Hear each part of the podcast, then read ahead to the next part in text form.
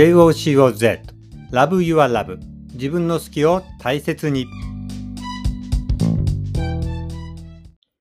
きなことやりたいことがある人が一歩足を踏み出せるようなそんなエピソードをお届けする番組です。この番組があなたの好きなことややりたいことを始めるきっかけになれば幸いです。パーソナリティの小津熊谷です。今回はですね自分が心の底からやりたいやってみたかった。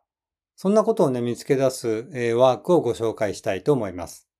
モーニングページっていうやつなんですね。えこれをやるとどうなるか。まあ、やりたかったことが見つかる。未来が変わる。毎日が充実する。アイディアがひらめく。えー、あるいは悩みがね、解決したりとか、仕事上の課題のね、突破口が見つかったりとかね、いろんなことが、えー、起こります。もっと他にもね、えー、いろんな効果があるんですけれども、えー、モーニングページ。えー、まあ、もしかしたら皆さんのどこかでね、聞いたことがある人もいるかもしれません。えっ、と、まあ、何かというとですね、朝起きてすぐに、えー、ノートに思いついたこと、頭の中にあることをこう書き出すという、たったそれだけのことなんですね。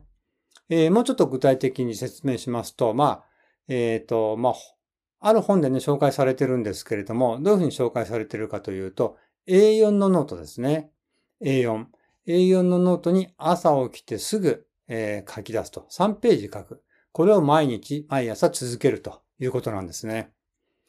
えー、まあ、あのー、どういう本かっていうとですね、えー、結構有名な本なんですけれども、えー、ずっとやりたかったことをやりなさいという本なんですね。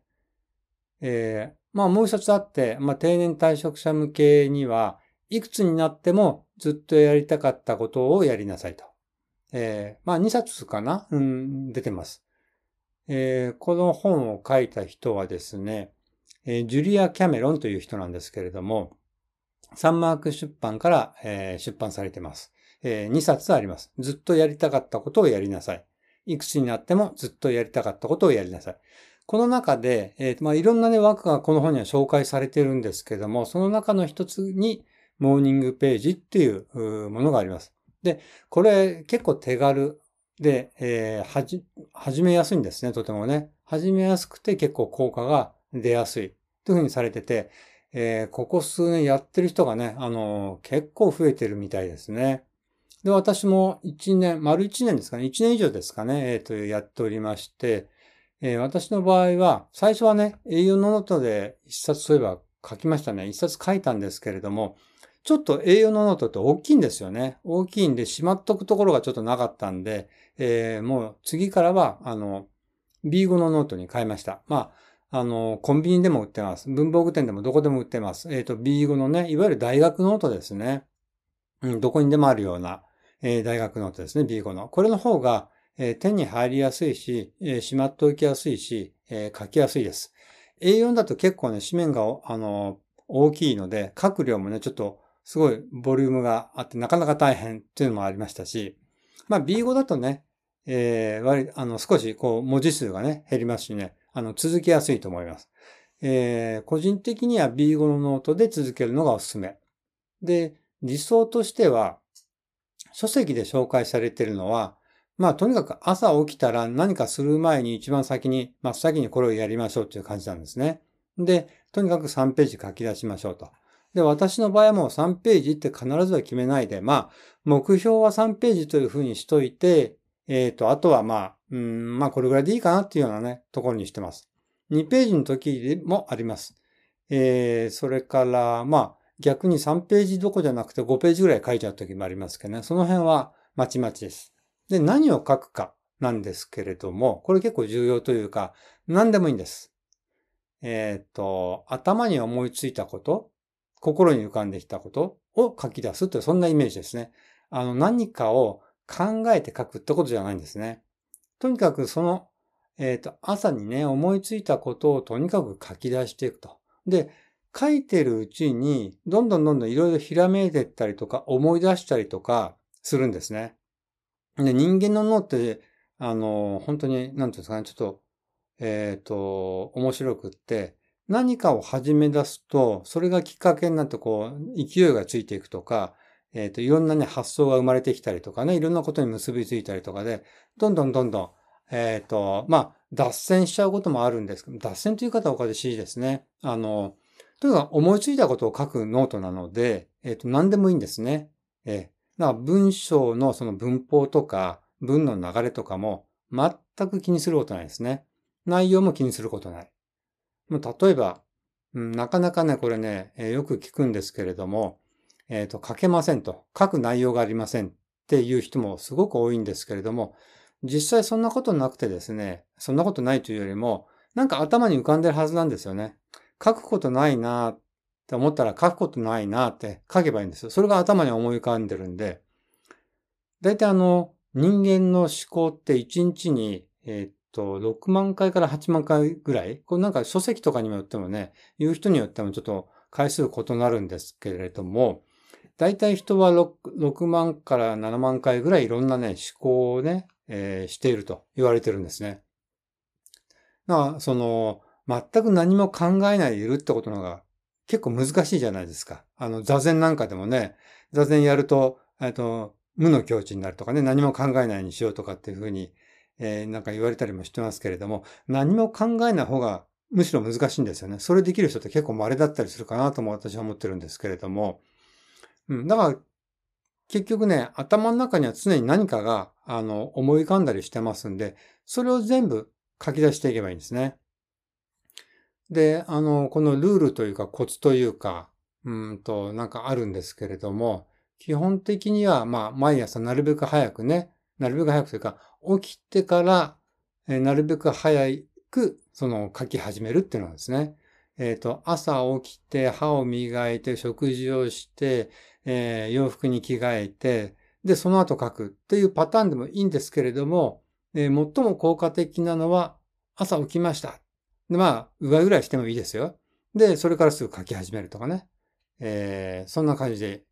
が、あの、理想的と言われてます。まあ、その、それぞれね、家庭の状況とかね、仕事の状況とかいろいろあると思うんで、朝起きてすぐっていうのはなかなか難しいという人もいるかもしれませんが、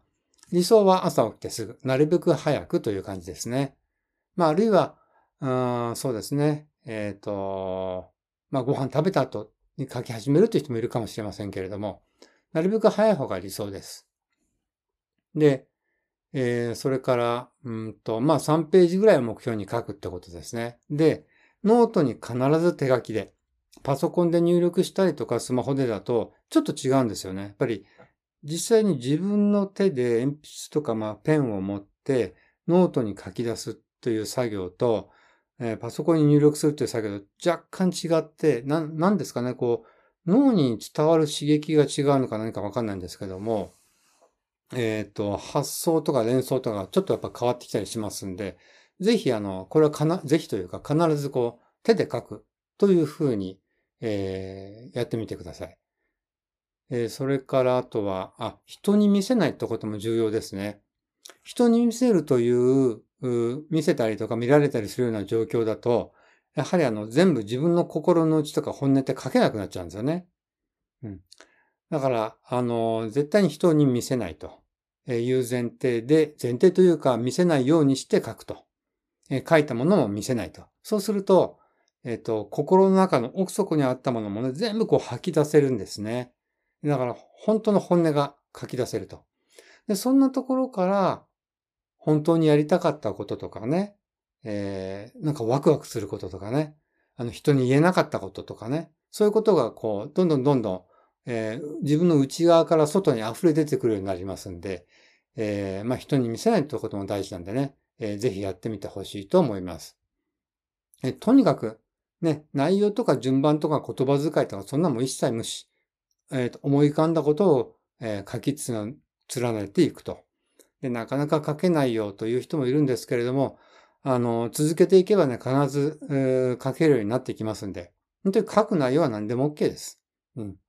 あの、なかなか書けないよって人は、初めはその、あ、眠たいなとか、あ、書くことがないなとか、うん、どうしたらいいんだろうなとかね、そんなこと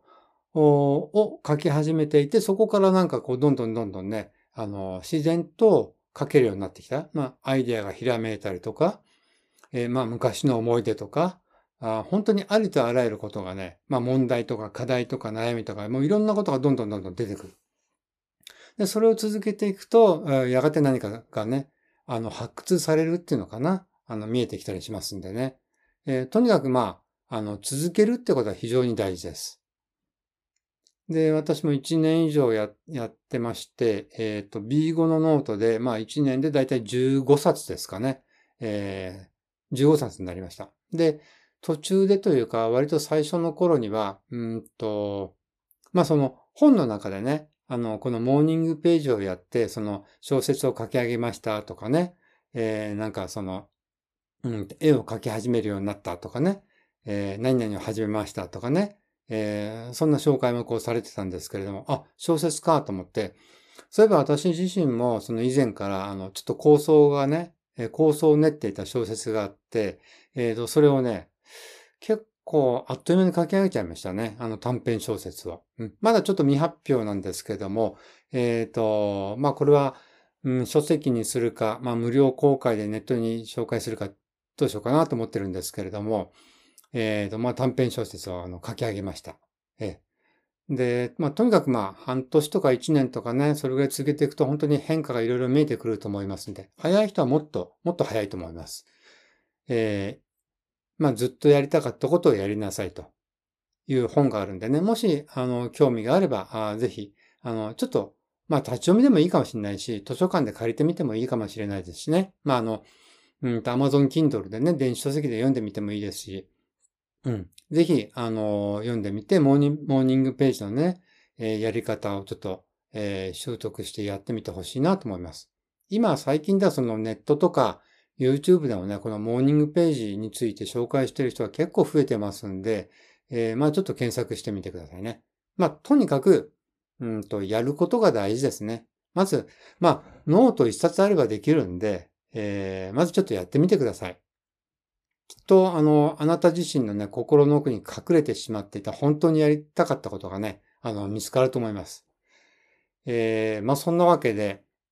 えっ、と、まあ、本当にやりたかった方がね、見つかるっていうことから言うと、あの、音楽としてはですね、夜遊びの群青っていう曲がね、まあちょっとそんなことにね、そんなテーマに近い曲なのかなとちょっと思ったんで、えー、今回は夜遊びの群青をね、お届けして終わりにしたいと思います。で、えっ、ー、と、この番組はぜひあの、リスナーの方々とね、こう、やりとりをしながら、あの、えー、今後盛り上げていきたいなと思っておりますので、えー、ぜひね、あの、まあ、感想だけでもいいです。あの、面白かったよとか、まあ、面白いかどうかわからないんで、つまんないなとかでも何でもいいです。えー、あるいは私に対するね、あの、質問でもいいですし、どんなことでも結構です。あなた自身のね、やりたいことでも結構ですし、何でもいいです。もし、万が一、このね、番組を、えっ、ー、と、聞いてくれた方は、ぜひぜひ一言でもいいですから、あのご感想をお聞かせいただければと思います。えっ、ー、と、マシュマロでね、あの、受け付けてますんで、ぜひお便りをください。それでは、また来週。ありがとうございました。